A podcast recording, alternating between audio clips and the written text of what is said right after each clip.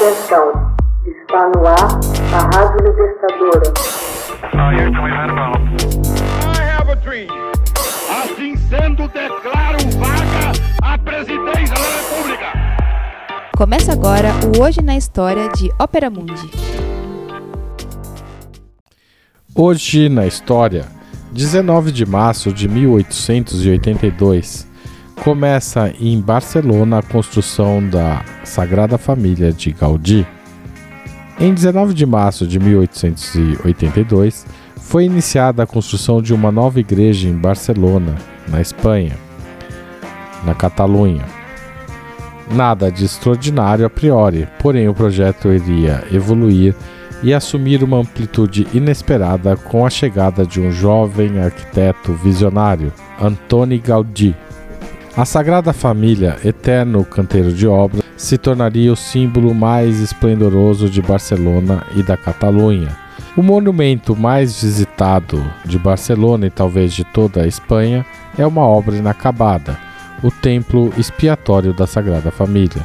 A construção desta igreja basílica católica dedicada à Sagrada Família fruto da iniciativa de uma associação de devotos de São José, foi financiada unicamente pelo dinheiro voluntário dos visitantes e a generosidade dos fiéis. Gaudí, então com 31 anos, aparece como um arquiteto de novas concepções plásticas ligado ao modernismo catalão, a variante local do Art Nouveau, a arte nova. Rompendo com o academicismo, ele promoveu referências fartas à natureza, em particular ao meio ambiente marinho, com motivos decorativos estruturas curvas e em cores.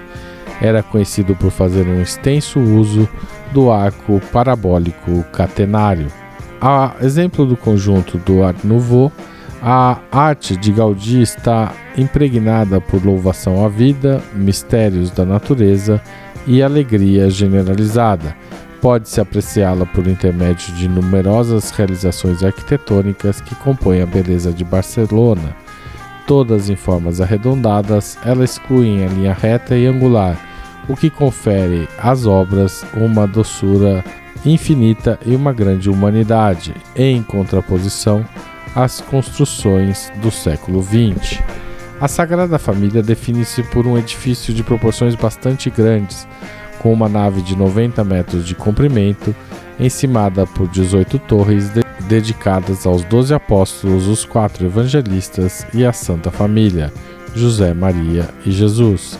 A torre mais alta, que representa o Cristo, atinge 170 metros de altura. Cada canto da basílica está impregnado por símbolos religiosos na sua estrutura e em seus elementos decorativos. Conta, por exemplo, com três fachadas que representam a Natividade, a Paixão e a Glória ou a Ressurreição de Cristo. O arquiteto, católico fervoroso, rapidamente percebeu a amplitude e a complexidade da obra e compreendeu que ela só estaria concluída bem após a sua morte. Deste modo, mandou erguer primeiramente as torres, a fim de que jamais fossem postas em causa, deixando para depois a cobertura da nave. Atropelado por um bonde em 10 de junho de 1926, Gaudí foi levado ao Hospital da Santa Cruz e faleceu pouco depois, rodeado de colaboradores e amigos. Foi enterrado na Capela da Virgem del Carmen, na cripta da Santa Família, a qual dedicou a maior parte de seu engenho. Os trabalhos prosseguiram sob a direção de seus discípulos.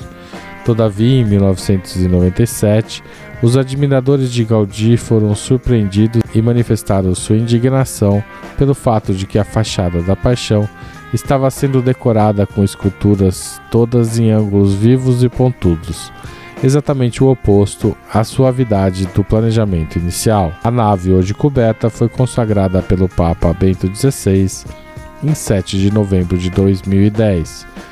O conjunto da obra poderá estar definitivamente encerrado em 2026 por ocasião do centenário da morte de Gaudí. Hoje na história, texto original de Max Altman, locução de Haroldo Cerávulo Cereza, gravação e edição de Laila Manoeli. Você já fez uma assinatura solidária de Opera Mundi? Com 60 centavos por dia, você ajuda a manter a imprensa independente e combativa. Acesse www.operamundi.com.br/apoio.